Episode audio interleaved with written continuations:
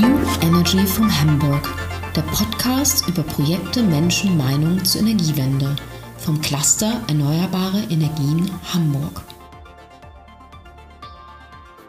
Herzlich willkommen zur achten Folge der Podcast-Reihe New Energy from Hamburg. Wir begrüßen heute als Interviewgast Frau Karen Pein, Geschäftsführerin der IBA Hamburg, unsere zweite Dame hier am Mikrofon und wir beschäftigen uns heute mit dem Thema nachhaltige Stadtentwicklung. Frau Pein ist studierte Diplom Stadtplanerin und Immobilienökonomin, gebürtige Hamburgerin und hat über Stationen in Magdeburg und Bremen ihren Weg zurück in ihre Heimatstadt gefunden und ist jetzt sehr engagiert in der IBA Hamburg. Herzlich willkommen, Frau Pein. Vielen Dank für die Einladung. Wir haben uns in den ersten sieben Folgen äh, unserer Podcast-Reihe sehr stark mit unseren Kernthemen beschäftigt, das heißt mit dem Klimaschutz, dem Klimawandel und natürlich mit den verschiedenen Arten der erneuerbaren Energien und werden nun heute ein neues Themenfeld aufmachen, nämlich das der nachhaltigen Stadtentwicklung.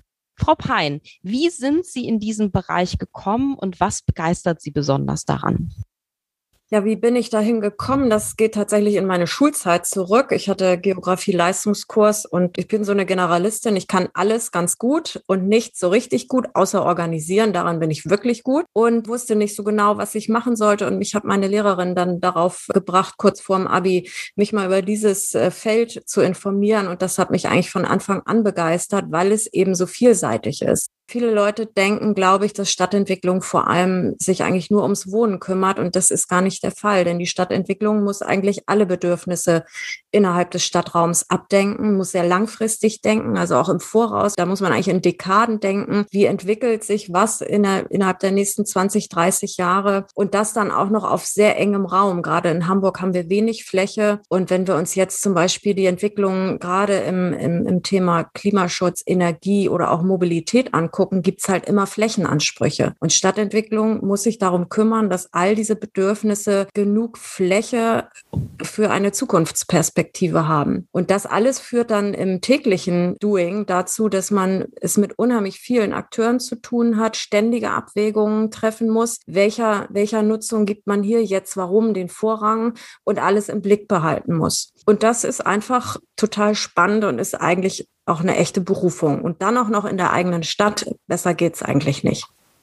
Ja, das klingt schon mal sehr begeistert und engagiert, kann ich verstehen. Ich bin ja auch in meiner eigenen Stadt tätig und da schlägt das Herz natürlich doch noch mal ein bisschen höher. Ich sage mal, das Thema Stadtentwicklung kursiert ja auch in den Medien sehr stark. Ne? Wie wird sich die Stadt weiterentwickeln? Der Blick ein bisschen in die Glaskugel, auch die Kontroversen. Sie haben eben schon das Thema angesprochen, der Konflikte sozusagen um die Fläche. Ne? Wir haben ja alle beobachtet, zum Beispiel den Bereich der Hafen City, der extrem gewachsen ist. Also ich glaube, die Menschen, die jetzt hier schon länger in Hamburg leben, haben da wirklich eine ganz, ganz beeindruckende Entwicklung mit angesehen. Also ich kann mich erinnern, in meiner Kinderzeit gab es da gar nichts und heutzutage sind es quasi mehr mehrere Stadtteile. Also insofern kann ich verstehen, dass Sie für das Thema brennen. Welche Projekte haben denn bei Ihnen im Moment gerade die höchste Priorität und warum? Also wir entwickeln ja im Auftrag der Stadt äh, neue Quartiere und auch einen ganzen Stadtteil. Und wir haben äh, insgesamt zehn an der Zahl. Das sind zum Teil sehr kleine Entwicklungen, aber bis eben hin zu Oberbillwerder als ganz neuem Stadtteil für sechs bis 7.000 Wohneinheiten. Das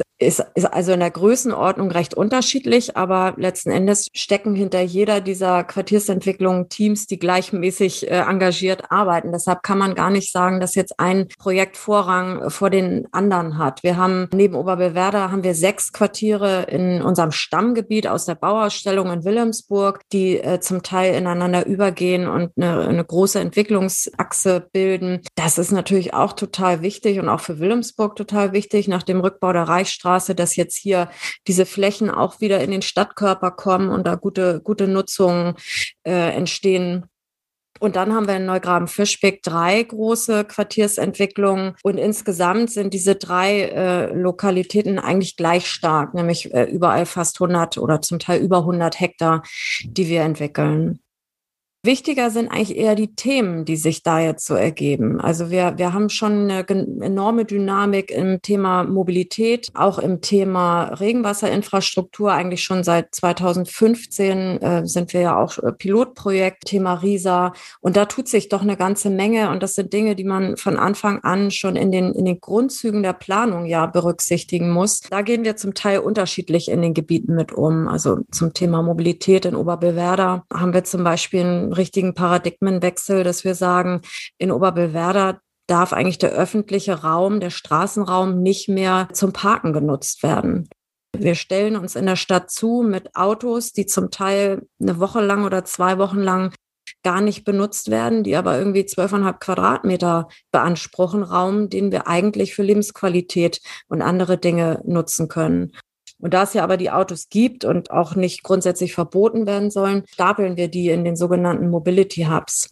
Das ist zum Beispiel, muss man wirklich als Paradigmenwechsel in der Planung auch so bezeichnen.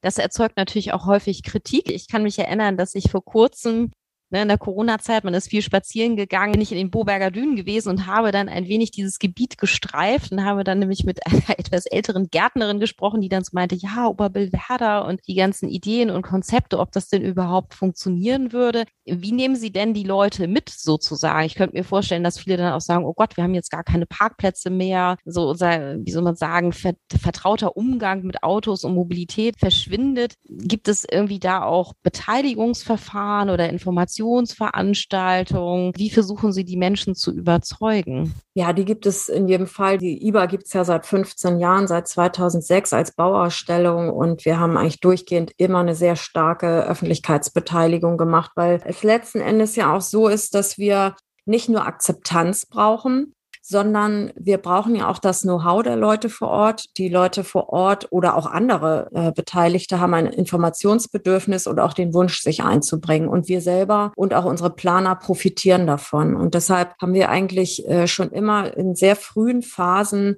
Beteiligungsprozesse. In Oberbewerder haben wir äh, schon bevor die Aufgabenstellung für die Planer formuliert wurde, haben wir schon Online-Beteiligung gemacht und gefragt, was bewegt euch, was wollt ihr hier, was darf auf keinen Fall passieren, um das schon tatsächlich den Planern ins Aufgabenheft schreiben zu können. Wir haben, ich glaube, insgesamt elf öffentliche Veranstaltungen gemacht mit Teilnehmerzahlen von 250 bis 500. Wir haben ein neuartiges Planungsverfahren eingeführt, wo nämlich die Möglichkeit bestand, dass die Bürgerinnen und Bürger direkt mit den Planungsteams sprechen können, um deren Wissen einbinden zu können. Denn die Nachbarn haben häufig Erkenntnisse, die ein Planer, der kommt sich das Gebiet anguckt und dann mit seinem Fachwissen plant, nicht hat. Und da gab es mehrere äh, Austauschmöglichkeiten und äh, sowohl die Bürgerinnen und Bürger als auch die Planer haben uns im Nachgang gesagt, dass das die Planung in, diesen, in dieser schrittweisen Entwicklung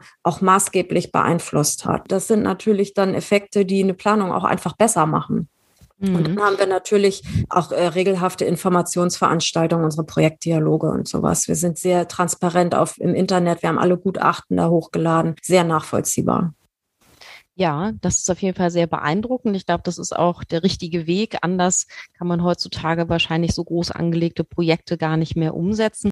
Gab es denn auch Überraschungsmomente, sag ich jetzt mal. Was haben Ihnen die Kollegen erzählt, was sozusagen die Nachbarn vielleicht als Kritik oder Gegenargumente da angebracht haben bei diesen Veranstaltungen?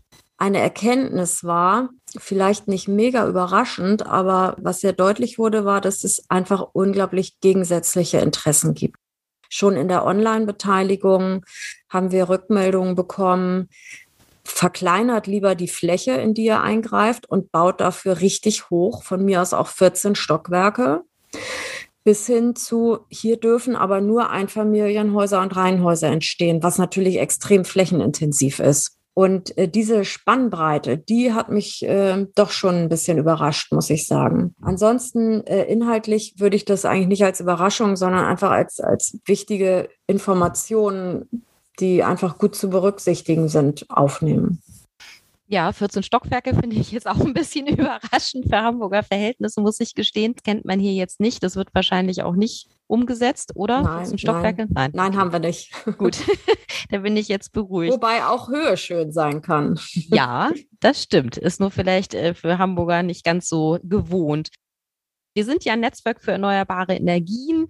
Darum jetzt auch noch mal eine Frage zur Nachhaltigkeit. Ich habe gelesen bei Ihnen auf der Website, dass eben ökologische Nachhaltigkeit in der Quartiersentwicklung auch eine sehr, sehr wichtige Rolle spielt. Das klingt relativ abstrakt. Was kann man sich dabei denn so konkret vorstellen? Naja, das klingt abstrakt, weil es ein Oberbegriff ist für ganz viele Themen, die wir mitdenken müssen. Ein Thema ähm, haben Sie selber schon im Podcast mit Herrn Sandrock und Herrn Maas angesprochen. Das sind nämlich die regenerativen Nahwärmenetze. Sie haben da die Tiefengeothermie in, in Wilhelmsburg angesprochen. Das ist ja unser Projekt, genau. äh, das jetzt von Hamburg Energie umgesetzt wird. Das ist aber tatsächlich als Idee schon zur internationalen Bauausstellung entstanden, weil wir hier den Energieatlas entwickelt haben, der eigentlich das erneuerbare Wilhelmsburg, also eigentlich eine energetisch autarke Elbinsel zum Ziel hat. Und es ist äh, wunderbar, dass das jetzt gelungen ist, denn mit der tiefen Geothermie können wir oder kann Hamburg Energie sowohl unsere neuen Quartiere mit vier bis 5.000 Wohneinheiten versorgen, als auch einen ganz gehörigen Anteil am schon bestehenden Bestand. Und das ist also eine Komponente, dass wir in all unseren Quartieren, wo es noch keine Wärme gibt, äh, Nahwärmenetze entwickeln. Das letzte war jetzt Wilhelmsburg Wilhelmsburg. Das haben wir in Neugraben-Fischbeck auch gemacht und entwickeln das gerade für Oberbewerder. Aber ähm, viele Dinge müssen wir tatsächlich schon in dieser ersten Planungsphase mitdenken. Das ist das Stadtklima, dass wir Kaltluftschneisen haben, dass wir Hitzeinseln entgegenwirken können, dass wir Grünflächen und Parks in ausreichender Zahl haben. Das Thema der Mobilität wird tatsächlich ja eben auch viel über Fläche gesteuert und in dieser ersten Planungsphase, wenn wir den Städtebau und den, die Landschaftsplanung entwickeln,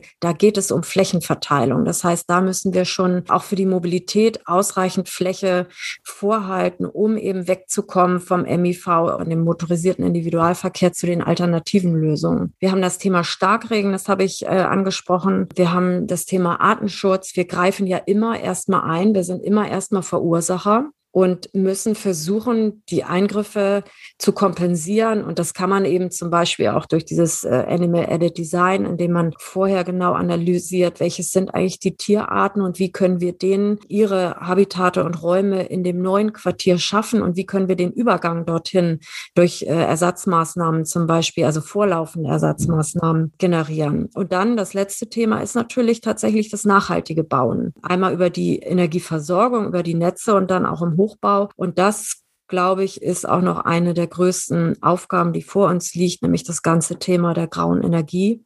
Wenn wir bedenken, dass Hamburg mit seinen 10.000 Baugenehmigungen pro Jahr ja wirklich noch richtig was vor der Brust hat. Wir als IBA entwickeln so insgesamt 7000 Wohneinheiten. Davon haben wir jetzt so 3.000, 4.000 schon fertiggestellt. Also wir sind eine, eine Jahresmarge davon. Aber das heißt, in diesem Thema Neubau liegt noch richtig viel Potenzial zur Energieeinsparung in der Materialherstellung, in der Frage, welches Material wird überhaupt verwendet und in der Frage der Wiederverwertung oder auch ähm, des Abbruchs. Ja, das klingt sehr interessant. Sie haben jetzt häufig das Thema Mobilität erwähnt und ich unterstelle mal, dass Sie da auch mit anderen Institutionen wahrscheinlich zusammenarbeiten, oder? Mit der Verkehrsbehörde und so weiter, wenn es wirklich darum geht, eben mehr in Richtung wahrscheinlich öffentlichen Nahverkehr zu denken?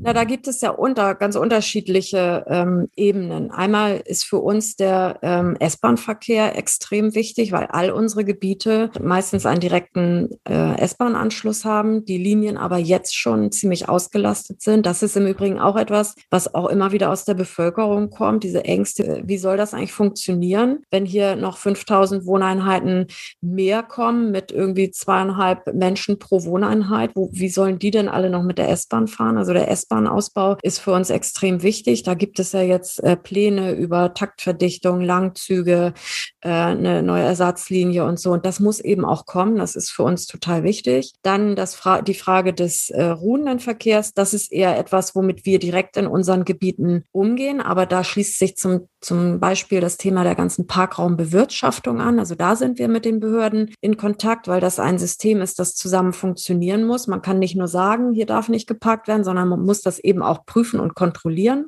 Und dann geht es ja vor allem auch um die Fahrrad, um den Ausbau der Fahrradinfrastruktur. Da sind wir natürlich mit der Verkehrsbehörde nicht nur im Austausch, sondern in der Abstimmung, weil durch unsere Gebiete, wir haben ja äh, relativ viele Randgebiete mit Neugraben und mit Oberbewerder, wo diese neuen Velorouten, die ja auch kürzlich in der Zeitung waren, äh, direkt durchlaufen. Die müssen wir also sichern. Es sind zum Teil auch richtige Fahrradstraßen, für die extra Brücken gebaut werden, damit es keine Ampeln gibt. Und das haben wir alles äh, in unsere Planung integriert. Und dann spielt das natürlich schon bei der Erstplanung eine Rolle. Also wie ist eigentlich das Wege- und Fahrradnetz und ist das eigentlich bewegungsanimierend oder, oder steige ich lieber gleich aufs Auto um? Also wir müssen ja so gute Infrastruktur planen, damit ähm, wir dieses Momentum des Umzugs, wo nämlich entschieden wird, ob ich noch ein Auto brauche oder mir sogar ein neues anschaffe, damit wir das nutzen können und überzeugen können, dass in diesem, wenn man hier wohnt, man so gute Alternativen hat, dass man eigentlich kein Auto braucht. Ja, ja, das macht Sinn. Ja, wir sitzen hier ja äh, in der Wirtschaftsbehörde und auch in der unmittelbaren Nähe der Verkehrsbehörde. Insofern ist das sehr interessant zu hören, dass dieses Fahrradthema auch wirklich an Momentum gewinnt. Wir haben jetzt schon ganz viel indirekt über die Zukunft gesprochen, ne, weil Sie planen ja sozusagen in die Zukunft hinein. Wenn Sie jetzt mal den Blick in die Glaskugel wagen, Hamburg im Jahr 2030, was stellen Sie sich vor oder wie hätten Sie es vielleicht auch gerne? Also 2030 ist äh, für uns Planer gar kein Langzeitziel. Mhm. Das steht eigentlich schon vor der Tür. Wenn wir mal als Beispiel die U5 nehmen, ähm, die neue U-Bahn-Linie, die soll 28, 29, da sollen erste Abschnitte in Betrieb gehen. Also das, die müsste eigentlich schon fertig sein. Die ganzen S-Bahn-Ausweitungs- oder Erweiterungsmaßnahmen, die ich genannt habe, die müssen unbedingt da sein, weil wir bis dahin auch schon wieder richtig viele Wohneinheiten fertiggestellt haben und diese Menschen da sind und die die S-Bahn nutzen können müssen. Dann werden ähm, in Hamburg diese ganzen Gebiete, die jetzt in der Planung sind und die ja auch schon bekannt sind, nicht nur von uns, auch von der Hafen City, also Science City, Bahrenfeld, der kleine Grasbruck, unser Oberbewerder, die Fischbäckereten und Wilhelmsburg, das wird alles im Bau sein. Also wir werden große Baustellen zu diesem Zeitpunkt haben, die bauabschnittsweise fertig werden und wo man, glaube ich, auch bei vielen Quartieren auch schon ein Gefühl dafür bekommen kann, wie, wie das äh, einmal werden wird, aber sie werden noch nicht fertig sein. Und was mich tatsächlich interessiert, ist der, ist, wie sich eigentlich das Lebensgefühl im öffentlichen Raum bis dahin entwickelt haben wird, weil ich finde, dass sich dieses Lebensgefühl in den letzten Jahren sehr dynamisch verändert hat. Der, der Raum ist lebendiger geworden. Also allein die, die Wirkung der vielen Fahrradfahrer, die wir jetzt im Stadtraum haben oder auch äh, auf, auf den Gewässern zum Beispiel, wo es ja auch durchaus Nutzungskonflikte gibt. Ich bin in den, in den Grünflächen sehe ich viel mehr Leute, die da nicht nur durchgehen, sondern sich aufhalten und die diese öffentlichen Flächen jetzt auch nutzen. Und das, finde ich, war vor ein paar Jahren ganz anders. Da hatten wir irgendwie äh, Grünflächen und Abstandsgrün, das irgendwie da war, aber nicht genutzt wurde. Und das, finde ich, ist eigentlich so mit am interessantesten, wie sich der Umgang von uns mit diesen Flächen und das daraus entstehende Lebensgefühl im öffentlichen Raum entwickeln wird. Gibt es weiter noch mehr Gastronomie draußen, so ein bisschen mediterraner? Da liegt, glaube ich, viel Potenzial für uns drin. Mhm. Ja, das kann ich unterschreiben. Ich meine, da hat, glaube ich, die Corona-Zeit auch ihr Übriges äh, zu mhm. beigetragen. Ne? Man musste sich auch viel im öffentlichen grünen Raum aufhalten, aber ich glaube, das hat auch vielen nochmal vor Augen geführt, wie viele schöne grüne Ecken es eben in Hamburg gibt und dass das durchaus nicht, also wie soll man das sagen, dass das nicht nur Ersatz ist, sondern dass das wirklich sehr schön ist. Ne? Das ist mir selber auch so gegangen. Also ich wohne zwar schon ewig hier, aber habe da auch nochmal viel entdeckt und habe das auch festgestellt, dass viele Leute das ganz kreativ für sich genutzt haben, so wie das in südlichen Ländern vielleicht einfach auch schon länger der Fall ist. Ja, also insofern sehr spannend. Wir werden es miterleben und weiter mit verfolgen und auch gerne darüber berichten. Ich bedanke mich ganz herzlich an dieser Stelle für Ihre Zeit, ähm, genau, und Ihre sehr, sehr interessanten Antworten zu diesen Themengebieten. Ich wünsche weiter viel Erfolg für diese absoluten Herkulesaufgaben, dass Sie das gut umsetzen können, gemeinsam mit Ihrem Team und bis ganz bald. Ja, herzlichen Dank und Ihnen noch äh, viel Erfolg mit Ihrem Podcast. Dankeschön. Das war New Energy von Hamburg, der Podcast des Clusters Erneuerbare Energien Hamburg. Sie finden alle Folgen und mehr zu diesen und anderen Themen unter www.eehh.de. E e. Vielen Dank fürs Zuhören.